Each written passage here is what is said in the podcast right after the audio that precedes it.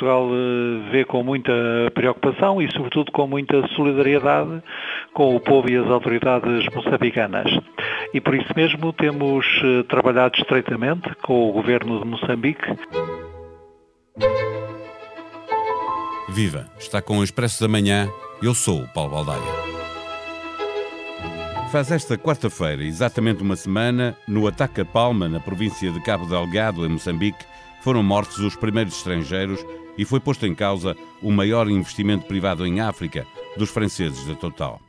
Foi quanto bastou para dar visibilidade internacional a uma ação terrorista que começou em outubro de 2017.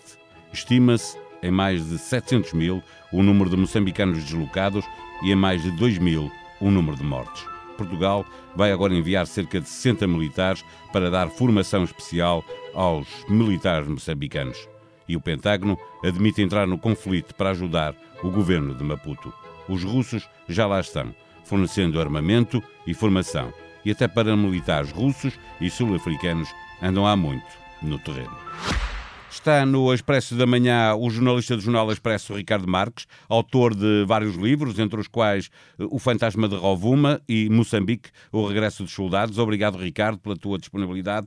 Eh, eh, há no norte de Moçambique, há, há várias décadas, um conflito latente, primeiro entre a própria comunidade islâmica e com o crescimento de algum radicalismo alastrando para o resto da população. A, a luta armada com o exército islâmico só surge, no entanto, com a exploração do gás, o maior investimento investimento privado de toda a África, no norte de Moçambique. O que é que há aqui de religioso e de económico neste conflito? Oh, eh, viva Paulo, eh, eu acho que se calhar as duas coisas estão presentes, ou seja, há claramente uma, uma, um lado religioso no sentido de um radicalismo islâmico que se está a manifestar, há também um lado económico, não apenas pelos interesses que estão ali em jogo, tu referiste que são as reservas são uma das maiores reservas de gás do mundo é o maior investimento privado em África, e, mas ao, uh, ao lado disto há também uma, uma região do país de, de, de, Moçambique, que é um dos países mais pobres do mundo, que é provavelmente das regiões mais pobres de Moçambique, uh, ou seja, em termos de população, não em termos de recursos. E, portanto, e, e é assim há décadas, e, portanto, eh, quando combinas tudo isto, uh, temos uma situação como a que temos agora, que também convém sublinhar, não é nova, não é? isto dura há quatro anos, pelo menos. Pois a questão é essa, porque eh, eh, na verdade eh, ficamos com, com a forte suspeita, Ricardo, que num conflito que dura, como estavas a dizer, há mais de três anos, vai para quatro, e onde já morreram mais de, de duas mil pessoas, o mundo passou para outro patamar da atenção que dedica ao que está a acontecer no norte de Moçambique, assim que morreu o primeiro estrangeiro e o investimento da, da Total, que é um investimento multinacional e privado foi posto em causa. Sim, a questão é essa. O conflito dura quatro anos. Há três, vai, vai, vai para quatro anos. E nesses quatro anos, a questão tem sido muito, os ataques têm sido muito em aldeias. Uh, o grande, vá lá, o grande ataque até agora tinha sido em Mocimboa da Praia, que em Cabo Delgado é provavelmente, é, já é uma cidade, já é uma vila com alguma dimensão. A, questão de Palma, e, efetivamente, uh, houve vítimas entre estrangeiros, mas por outro lado também Palma é, como dizer, é, é um objetivo estratégico de muito maior dimensão do que uma qualquer aldeia. E a escala do ataque, a sofisticação do ataque, a violência do ataque, o armamento do ataque, tem, estamos quase estamos anos-luz daquilo que se viu em, em 2017, quando começaram os primeiros os primeiros ataques, ou seja, a violência está lá, os ataques são extremamente violentos, mas aqui estamos a falar de armamento já pesado, já com, com quase, eu não queria dizer isto, mas estamos, estamos a falar de forças insurgentes, terroristas muito, muito eficazes, taticamente e, e a nível militar. E, Quanto... portanto, isto deu uma escala que até agora ainda não tinha tido. Tudo isso é, é assim, é verdade.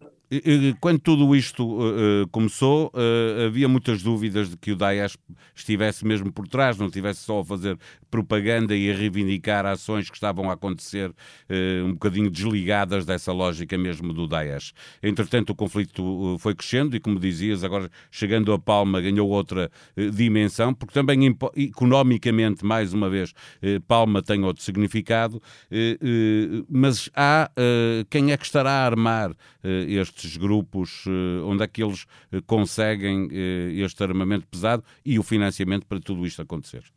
Quando nós falamos destes, destes grupos de insurgentes, convém percebermos que não estamos a falar do.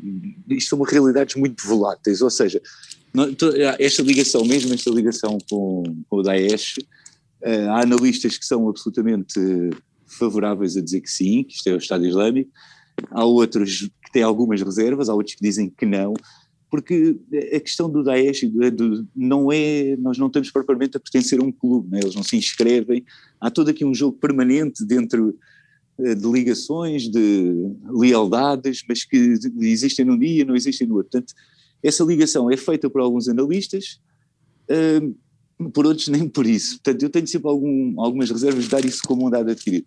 Agora, uma questão é verdade, o armamento está cada vez mais, é, o armamento é cada vez melhor, uh, o conhecimento tático lá, de, das ações é, evoluiu relativamente a 2017, o que falta aqui, como sempre, é perceber uh, o objetivo estratégico disto, ou seja, não, não, é credível que esta gente queira, não, não querem de certeza controlar os campos de gás, a questão não é essa, mas querem, e segundo eles próprios dizem, instalar a Sharia, mas, quer dizer, é, o problema aqui é que tu não estás a combater, as pessoas, estamos a combater um inimigo cujo objetivo estratégico não é muito claro, não é? é Se olharmos... E, portanto, isso também Sim, se olharmos uh, para trás, para uh, ainda Samora Machel presidia a Moçambique e deu alguma abertura à comunidade islâmica, permitindo o financiamento da Arábia Saudita para, para ensinar o Corão e a Sharia, a lei islâmica, em mesquitas, e depois houve do CLI uma, uma islamistas mais novos que radicalizaram um pouco. E, e, foram aqueles que foram estudar para fora do país e que regressaram ao país. Há informação de que possam ser esses que estão a liderar uh, esta revolta? Há, há, investigadores que admitem que sim, que pode ser por aí. Agora, pronto, tudo isto é, é um processo que já dura, já vem de décadas, como tu referiste, portanto as coisas não acontecem de um dia para o outro. E por outro lado, essas décadas já levaram que tudo isto se, se interiorizasse e se enraizasse no, no, no tecido social.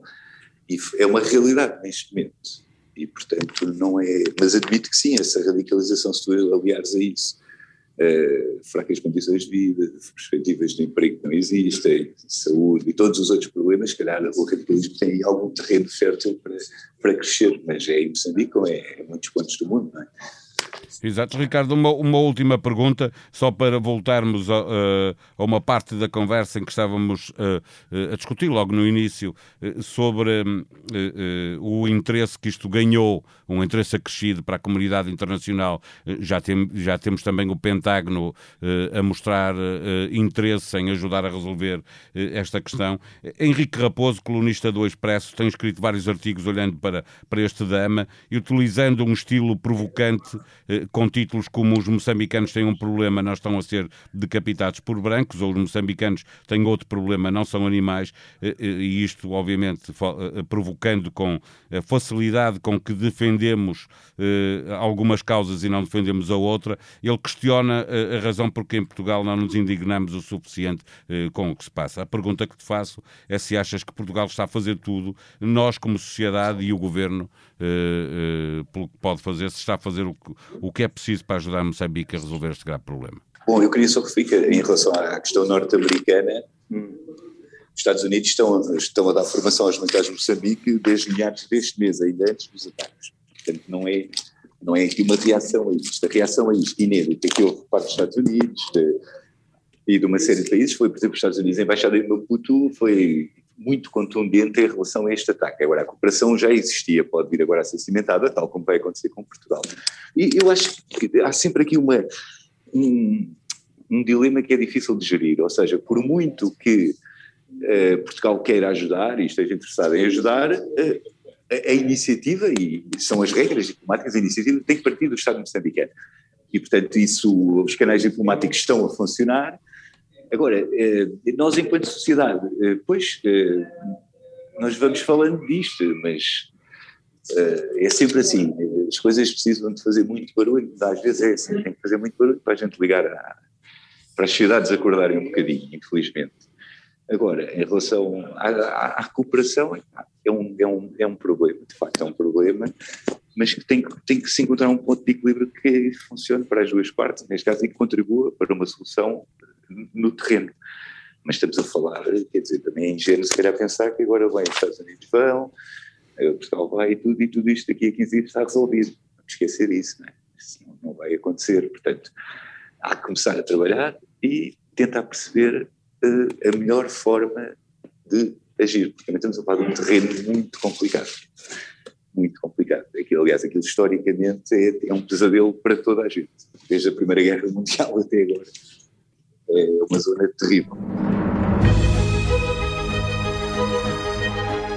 Da Guerra dos Apoios Sociais, duas propostas, uma versão mais alargada de podcast com a Comissão Política e a notícia de que Jorge Miranda tem as maiores dúvidas sobre a posição de Marcelo, mas desaconselha Costa a recorrer ao Tribunal Constitucional e vai mais longe ao afirmar ao Expresso que o melhor, para salvar a face de todos, é o governo português propor um orçamento retificativo. Igualmente em expresso.pt, a notícia de que o relatório de segurança alerta para a radicalização online e violenta de jovens portugueses pela extrema-direita. A direita anti-imigração aproveitou-se dos movimentos negacionistas contra a pandemia. Para ler na tribuna, há um novo nome na história do futebol inglês. Rebecca Welsh é a primeira árbitra nomeada para um jogo masculino. E ela diz que isto mostra que há oportunidades reais para as jovens que se perguntam se são capazes de ser árbitros ou para as que, já sendo, aspiram a mais. Este episódio teve produção multimédia de Ruben Tiago Pereira. Voltamos amanhã. Tenham um bom dia.